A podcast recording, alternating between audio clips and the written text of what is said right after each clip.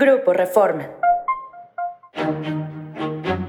Hoy es martes 2 de enero y esta es la Agenda Reforma. Nacional. Plagian a 31 en Reynosa. El vocero de Seguridad Pública en Tamaulipas, Jorge Cuellar Montoya, dijo que agentes estatales se encontraban buscando a 31 migrantes que fueron plagiados la noche del sábado pasado en la autopista Reynosa-Matamoros, a la altura de Río Bravo, en Tamaulipas. Señaló que los migrantes viajaban en el autobús en el que los 31 pasajeros fueron bajados de la unidad de forma violenta por hombres armados.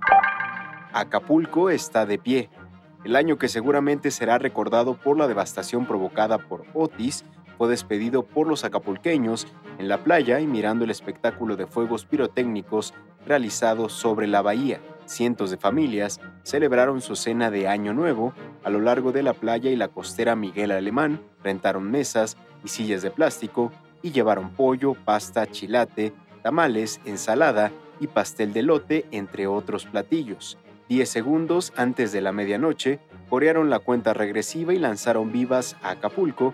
Cuando la pirotecnia comenzó a iluminar el cielo con luces de colores, hubo abrazos, felicitaciones y buenos deseos.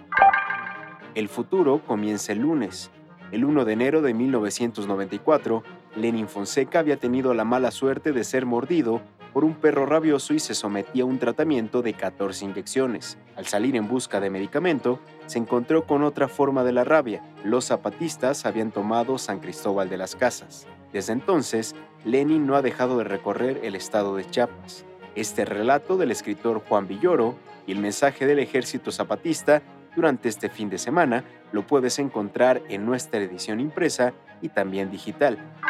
Negocios. Acelera CFE sus proyectos. La Comisión Federal de Electricidad alista para el último año del sexenio del presidente López Obrador 15 proyectos de líneas de transmisión y transformación para el reforzamiento del sistema eléctrico nacional.